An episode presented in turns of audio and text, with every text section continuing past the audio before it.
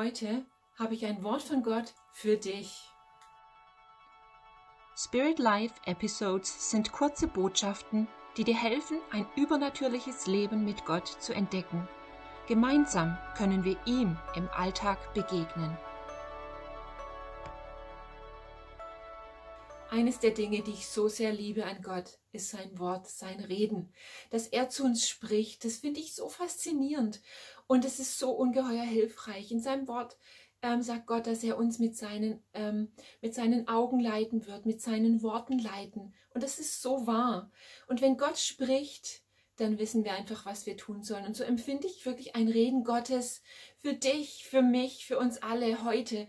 Und zwar dieses Reden, dass Gott sagt, es ist Zeit, in die Zukunft zu sehen. Es ist Zeit, in die Zukunft zu gehen, sich bereit zu machen, sich auf, aufzumachen, aufzustehen, hineinzupressen. Es ist dieses, dieses dringende Gefühl ähm, aus diesem Bild einer schwangeren Frau, wo ganz offensichtlich ist, dieses Baby muss geboren werden. Und dieses Empfinden zu haben, dieses Baby muss geboren werden. Ich empfinde Gottes Ermutigung zu sagen, halte durch, gib nicht auf, nur noch ein bisschen.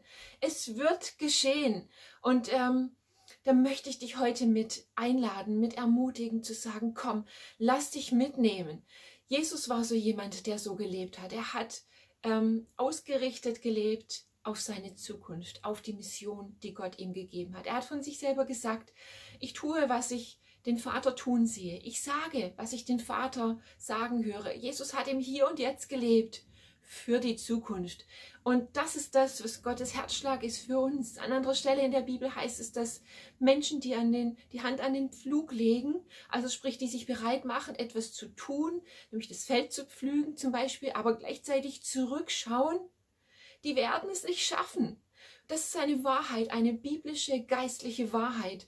Und ich weiß, dass die Vergangenheit manchmal so präsent ist, dass die vergangene Zeit so an uns zerren kann.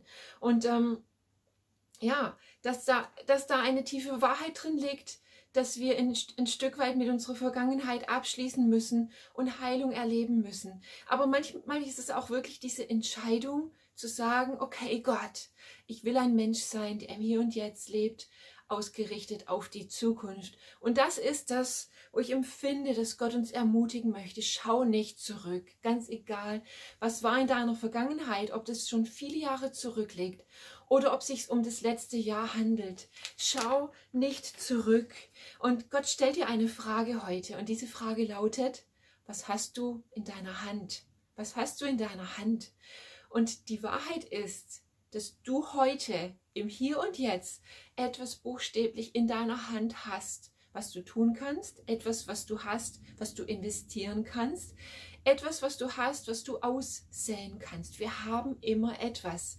Manchmal ist es wenig, ja. Und ich weiß, dass wir oft Ausschau halten nach den großen Dingen, nach den großen Lösungen, nach den großen Finanzen vielleicht, die wir investieren können.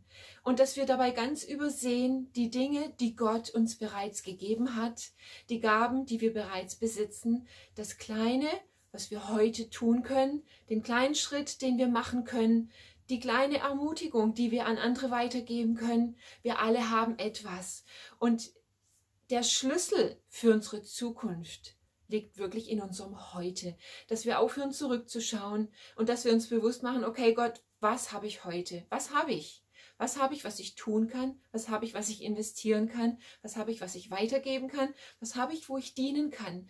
Die Bibel sagt ganz klar und deutlich in Lukas 16, wenn wir treu sind in den kleinen Dingen, wird Gott uns über mehr setzen. Und das ist die Wahrheit, die ich seit vielen Jahren erlebe, dass ich Tag für Tag in dem drin bleibe, zu sagen, was habe ich, was ist heute dran? Gott, was sind die Dinge, die du für mich vorbereitet hast, die ich tun soll? Und es sind oft Kleinigkeiten, es sind oft Dinge, die keiner sieht.